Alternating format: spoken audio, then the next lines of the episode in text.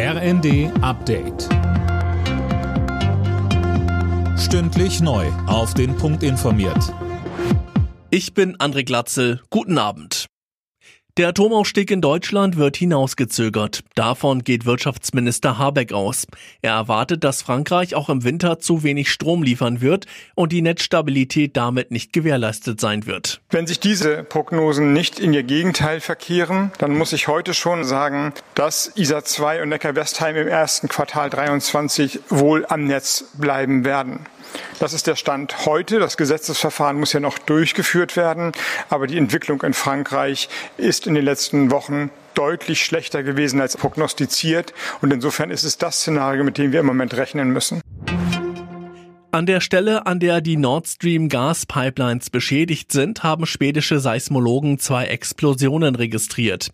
Die erste ereignete sich demnach in der Nacht zum Montag südöstlich von Bornholm, die zweite am Montagabend. Wer dahinter steckt, ist allerdings unklar. Bei den Scheinreferenten in den russisch besetzten Gebieten in der Ukraine zeichnet sich eine deutliche Zustimmung für eine Annexion durch Moskau ab. Laut russischer Wahlkommission hätten Stand jetzt 97 bis 98 Prozent der Wähler mit Ja gestimmt.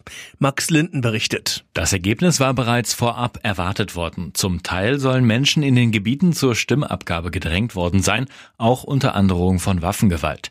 Russland will sich die Gebiete einverleiben und bei Angriffen auf das Selbstverteidigungsrecht berufen aufgerufen, man werde mit allen Mitteln Angriffe abwehren, auch mit Atomwaffen, hieß es aus Moskau.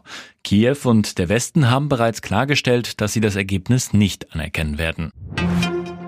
Der Eurovision Song Contest soll im kommenden Jahr entweder in Liverpool oder in Glasgow stattfinden.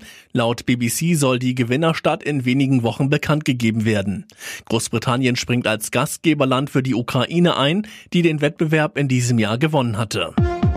Alle Nachrichten auf rnd.de